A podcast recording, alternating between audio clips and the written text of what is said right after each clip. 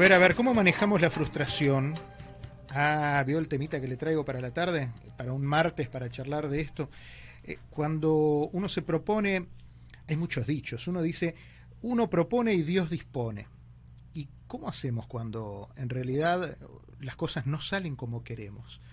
Bueno, se ha escrito mucho, se ha hablado mucho, pero Roxana Belda, que es eh, periodista, que tiene formación científica también al respecto, y que ha trabajado estas, estas conductas y estos pensamientos, eh, escribió recientemente, y viene a presentarlo aquí a Miami, un libro precisamente que se llama eso, que, propone ese ejercicio de qué hacer cuando las cosas no salen como queremos. Y, y, es uno de esos libros completos que ya desde la tapa va dando una señal clara de a qué se refiere. Bienvenida, Roxana, ¿cómo estás? ¿Qué tal? ¿Cómo te va? Muy buenas tardes. Qué bueno conocerte. Hemos hablado, Roxana es argentina, como ustedes escucharon ya en su primer saludo. Hemos hablado varias veces eh, a través de, su programa en, en, Radio Rivadavia, en Buenos Aires, en varios de sus trabajos periodísticos en Buenos Aires. Y ahora llegás a Miami con varios emprendimientos, porque por un lado tu visión eh, de escritora te invita a presentar este libro, pero también venís como eh, escritora de, de, ficción y de teatro, ¿no? También has, participado a través de microteatro, que es un emprendimiento eh, absolutamente recomendable, tanto el microteatro como el Paseo de las Artes, ¿no? Donde allí se exponen esas obras cortas que dicen mucho y hacen pensar mucho en poco tiempo. Sí, tenés que contar una historia en 15 minutos, es así. Y, tiene que ser interesante, que atrape, y, no es fácil. No, claro que Escribir todo, o sea, contar todo de principio a fin en 15 minutos. Así que es un, es un lindo desafío. ¿Y qué hacemos cuando las cosas no salen como uno quiere? La frustración es atroz. La frustración es lo primero, bueno, o aprendemos a conformarnos con la nueva, con el nuevo resultado. Bueno, eh, eso justamente es de lo que yo trabajo en el libro, porque de haber pasado tanto eso, tantas frustraciones, ¿no? Que nos van pasando cuando las cosas no te salen como querés, que lo primero que aflora es el enojo y la frustración, y después es como decís vos, bueno, me tengo que conformar. La idea no es conformarse, sino tratar de buscar una mirada diferente a eso que te pasa con, bueno, yo doy varias herramientas, dentro de esas, una de esas es, por ejemplo, em, cambiar el punto de vista, ampliar la percepción hay algo de aceptación. es como si vos tuvieras un montón de cosas en cuenta. Eh, tratar de tener un montón de cosas en cuenta. Porque uno, a ver, vos por ahí, yo te cuento y vos por ahí decís, bueno, sí, yo ya sé que esto es así, bueno, yo ya sé que, bueno, me lo toca aguantar. Claro. Pero si vos, lo, vos vas desde ese lado, es como más difícil. En cambio, si vos le buscas aristas más positivas, más que te hagan pensar, reflexionar y darte cuenta que hay un poco de suerte, hay un poco con las cosas que uno trae, cosas que uno no maneja, y, uno tiene que tener eso en cuenta. Muchas veces creemos que tenemos todo bajo nuestro control y eso es lo más difícil.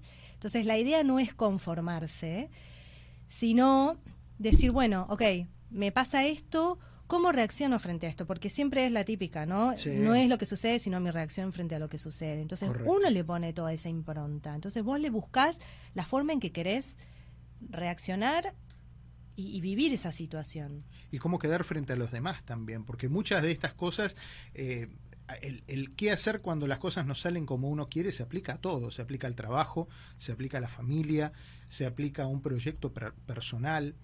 Eh, y uno tiene distintas reacciones frente a eso. Pero cuando interactúa con alguien, bueno, la situación es más, eh, tiene otros, tiene otros eh, parámetros.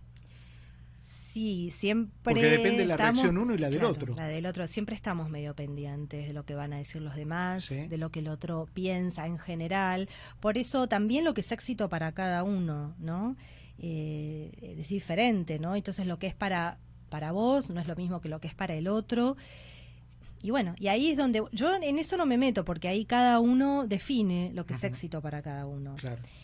El tema es que, digamos, esto es algo que nos pasa tanto a todos todo el tiempo, ya te digo, desde que haces un trámite, eh, no sé, un trámite administrativo hasta el recontra super proyecto emprendimiento que, que no te sale, que hay que remar y, que no sale como vos querés. ¿Cuánto hay de uno en eso? Porque a lo mejor frente al mismo trámite a vos te sale bien y a mí me sale mal. Exacto. Y lo único que teníamos que hacer era llevar un papel a una ventanilla. Bueno, sí, exacto. Bueno, ahí hay muchas cosas que están en juego. Hay mucho de personalidad también. Ok. Eh, hay algo de suerte, que también lo menciono.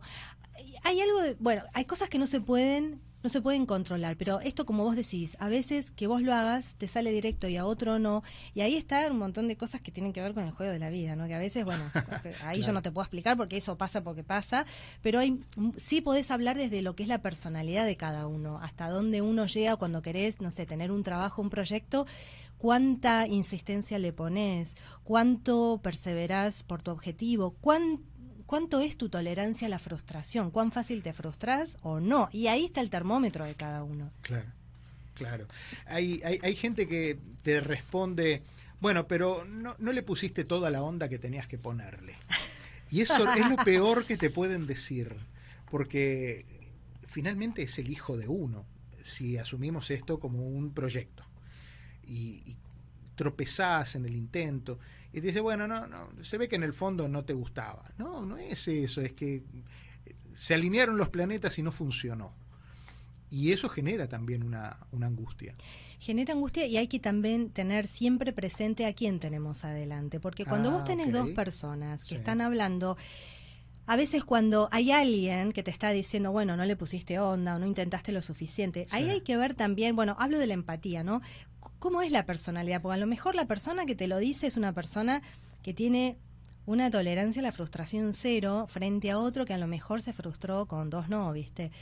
Y, eso es muy difícil juzgar. Vos tenés que, o sea, siempre que te dan un consejo también hay que ver, primero si la persona lo pide y eh, segundo, la personalidad que tiene quien está sufriendo, ¿no? Que te diga decir, bueno, no, este me está diciendo así, capaz yo no hice las cosas bien, que esa es otra de las frases que digo. El hacer las cosas bien no te garantiza el resultado. no, absolutamente. Claro, Vos puedes hacer todo el librito como Dios manda, como todo lo que hay que hacer, y después te sale cualquier, o sea, sale otra cosa diferente. Eh, ¿Y ahí es donde viene el azar también?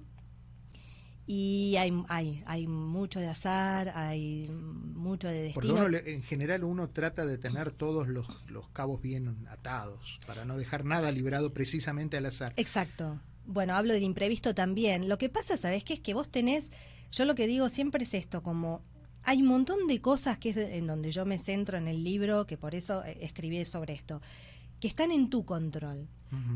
Todo lo que vos podés hacer desde vos, lo que permite tu personalidad, eh, las habilidades con las que uno trae, con lo que venís, eh, los talentos que uno tiene, de las cosas que quiere hacer. Y después tenés todo un porcentaje amplio, esto, de suerte, del imprevisto, de lo que puede suceder, de lo que no controlás. Entonces, frente a todo eso que no controlás, no puedes hacer nada. Lo único que sí puedes hacer es trabajar sobre vos y sobre tu personalidad. Ahora, vos me decías recién, como no, tenés alguien que te dice, y no, bueno, no le pusiste onda. Depende quién lo reciba también puede decir, bueno, a ver, yo no soy una persona súper extrovertida, pero a ver, si esta, este amigo mío frente a este otro que me está dando este consejo o este tip, ¿qué puedo hacer yo para acercarme un poquito a eso? Capaz no me convierto en una persona súper, súper extrovertida, pero me puedo acercar un poquito. De todas maneras, también todo lo que cada uno quiere hacer tiene que ser voluntario y que te genere placer y, y, provoque tu mejor versión. Leía por acá uno de los, de los de las paradas que haces a lo largo del relato, habla de el coeficiente de adaptabilidad. Ah, ese es genial. Ese me, me, parece maravilloso. Ese, bueno, ese es un punto, uno de los puntos centrales, porque es como que, viste que se habló mucho de la inteligencia emocional, del IQ acá en Estados Unidos, se habla mucho de la... Claro de la inteligencia lógico-matemática, pero no se presta tanta atención a este que es como, es como lo que se dice que es lo nuevo, lo que están empezando a evaluar las consultoras de recursos humanos, todo este tema de la adaptabilidad, porque ya es como que se da por sentado que tenés que tener toda la parte académica, la formación de lo que se busca y todo el requisito para el puesto. Pero si vos no tenés esa parte que se está empezando a hacer, están empezando a hacer evaluaciones específicas para testear en, personal eh, nuevo que incorporan a la empresa cuán cuánto te adaptás, cuán flexible sos frente a... A los cambios que puedan venir. A los cambios, al imprevisto. Bueno, la pandemia fue claramente el exponente tal vez de los, de los mayores, a los cuales la gente se ha tenido que, que someter para demostrar y demostrarse un nivel de, adaptabilidad este, eficiente, ¿no? Y en los trabajos, viste que también en los trabajos en la vida, y, eh, digo, el, esto está sacado del ambiente laboral que lo doy como ejemplo, pero pasa en todo. Vos si te fijas para todo, ¿no? Para las relaciones, para mm, eh, el matrimonio, para los, la amistad. Siempre tenés que tener un grado de adaptabilidad y flexibilidad, porque la vida te va a ir mostrando cosas que no nos van a gustar. está lleno de esas. Y yo que creía que vivía hace muchos años, ¿no? Esto ya se me fue hace rato, pero yo creía que era todo, viste, que vos hacías todo bien y te salía, y la verdad que hace rato que lo dejé eso, pero. No, nos cuesta a los, a los, a ver, eh, a los que tenemos más de 40, más de 50, entrar en estas, en estas nuevas corrientes de adaptabilidad y siempre eh, por ahí la gente más grande cuesta, le cuesta un poco más, ya venís, uno viene acostumbrado a ciertos patrones. Pero te digo, ¿sabes por qué te pregunto? Porque eh, nuestra generación, la, bueno, perdón, mi generación, no, no, no, voy, a, no voy a hacer este causa común en este tema no, etario, mi generación. Eh, venimos, somos una generación de, de puntos de inflexión en lo político, en lo económico, en lo tecnológico eh, y también en lo laboral, con carreras o trabajos que existían y que se transformaron, en muchos casos por algo superador y en otros desaparecieron. Entonces, la generación de los 40, 50, 60 nos ha tocado enfrentarnos a muchísimos cambios a lo largo de, puesto en perspectiva, ¿verdad? Venimos, y sí, lo que pasa es que nosotros crecimos con los abuelos y padres que tenían el trabajo para toda la vida y eso fue cambiando. Sí, todas las generaciones tienen cambios nuevos y siempre las nuevas generaciones se adaptan más rápido que, las, las últimas. Eso eh, es así. Pero frente a lo que es hoy en día los cambios tan tan de golpe. Vertiginosos. claro, para toda esta generación de cuarenta y pico, cincuenta, como vos decís, que me incluyo, en algunas cosas nos cuesta más, ¿no? Nosotros veníamos de una cultura de por ahí de sí, de, trabajo duro, de sacrificio, y la gente más joven por ahí viene con otro concepto. Entonces, hay algunas cosas que a lo mejor para nuestra generación nos cuesta, como le costaron a nuestros padres, eh, lo mismo, ¿no? Sí, sí, sí. Hay, hay unos videos ahí entrando en el tema de las redes sociales, que es algo que es imposible mirar para otro lado. Hay una serie de videitos donde se plantea una misma situación según las diferentes edades. Y entonces habla, por ejemplo, termina, generalmente termina el video en el millennial, que tiene cero tolerancia a la frustración cero tolerancia. Un, un, golpe porque se te cayó la taza del café para ellos es un drama existencial y uno pasa el trapo y hasta se toma el café del plato, lo vuelve a poner en la taza y arranca. Eh, y eso, eso también marca un poco las diferencias. Por eso cuando, cuando llega a mis manos el libro de qué hacer cuando las cosas no salen como yo quiero, o como dice textual el nombre, qué hacer cuando no sale como quiero, eh, de Roxana Belda, lo leía con un dejo de, de pensamiento autobiográfico, porque uno empieza a encontrar ahí también pasajes de la vida de uno o de la generación de uno. Bueno, es la, idea es que, claro, la gente va, va, a leer y se va a identificar con un montón de cosas que nos pasan a todos, ¿no? Por eso yo quise ponerlo en papel, todo lo que me pasaba a mí, que digo, esto puede ser el reflejo de mucha gente que le pasa lo mismo. Y, y, bueno, la idea es eso, es sentirse identificado y, y naturalizar un poco esto que el éxito no es repentino, que no te salen las cosas de entrada, que no te sale ni todo bien, ni vas a tener, o sea, nosotros vivimos plagados de éxito por todos lados, ¿no? Los siete pasos para conseguir, eh, los diez este, tips para... Y a veces... Eh, Nunca te, nunca te cuenta, el, libro nunca te cuenta esos libros, eso, esos, eh, esas metas que uno se pone y que las ve escritas y las trata de seguir nunca terminan en el último capítulo, nunca te terminan de decir, bueno, sí, llegaste al punto 10. No. Pues la gente los abandona bueno, en el 3, en el hay un montón de cosas que se abandonan antes. En las redes estamos plagados de ejemplos de qué lindas vacaciones, mirá, estoy en la playa, sacás el mejor ángulo, las mujeres, viste, pones filtro, eh, no tenemos celulitis, somos todas divinas y la vida es una maravilla en las redes. Y no es así la vida real. Quise mostrar un poco eso en el libro, como que las cosas llevan esfuerzo, no todos tenemos pieles perfectas, ni cuerpos perfectos, y naturalizar un poco más la vida real. Ese ah. es un poco el mensaje que quise dar. Qué paradoja, ¿no? Porque que en realidad qué más natural que la vida real. Y sin embargo, eh, las cosas se van como dando vuelta. Hay que, hay que maquillar la vida real para que se vea bien. Exacto. Mira, qué linda frase te salió. Me gusta. Sí, sí, es así. Es como, como, como que por ahí viene el asunto. Y te encontrás en el camino, no solo, eh, en, digo, te encontrás en un buen momento de tu camino profesional. Te encontrás con, con, eh, con un libro y te encontrás también con el teatro, que es algo importante para vos. Sí, sí, la verdad que estamos con la obra en el Paseo de las Artes, cierra esta temporada este fin de semana, también para los que quieran, los que quieran ir el sábado, desde las 8 hasta las 11 de la noche, ya pueden ir, hay cada 15, 20 minutos hay una obra, así que... ¿Y esta obra cuál es? Esta se llama La Calentona, en realidad es una latina con sangre caliente que también tiene mucho de actitud frente a la vida, a todo lo que le pasa, y ahí se va a ver el despliegue que tiene que hacer para ver cómo afronta un montón de cosas que le pasan. Bueno, y eh, la obra está eh, escrita, bueno, obviamente sí para el formato de, de, 15 minutos, pero mm, es una obra escrita para América Latina, para un para un público no, heterogéneo como latino. de Miami. Sí, sí, sí, está hecha para un público. De hecho, la protagonista, la actriz para la cual yo la escribí es cubana, así ah, que está pensado en una protagonista cubana, sí, con todo el lenguaje latino. Qué bueno, qué bueno. Eh, estamos hablando con Roxana Belda, que es periodista, que es escritora y que es una mujer que mm, nos viene a ayudar a, pensar y a cómo superar las frustraciones que nos genera, eh, bueno, qué hacer cuando las cosas no salen como uno las imaginó. Has escrito eh, cuestiones periodísticas, pero como libro de sentarte a, volcar emociones y a volcar este, pensamientos es la primera vez. Eh, y leía que, bueno, todo eso como que se puso en orden durante la pandemia. Fue tu, tu, hijo de la pandemia, de alguna manera. Sí, sí, porque la verdad yo tenía la idea hace rato, pero con tanto tiempo disponible, ¿no? La pandemia se fue extendiendo, extendiendo, extendiendo tanto. Los días eran tan largos. Uno, viste que ordenaste el placar, te pusiste a hacer tal cosa, tal otra.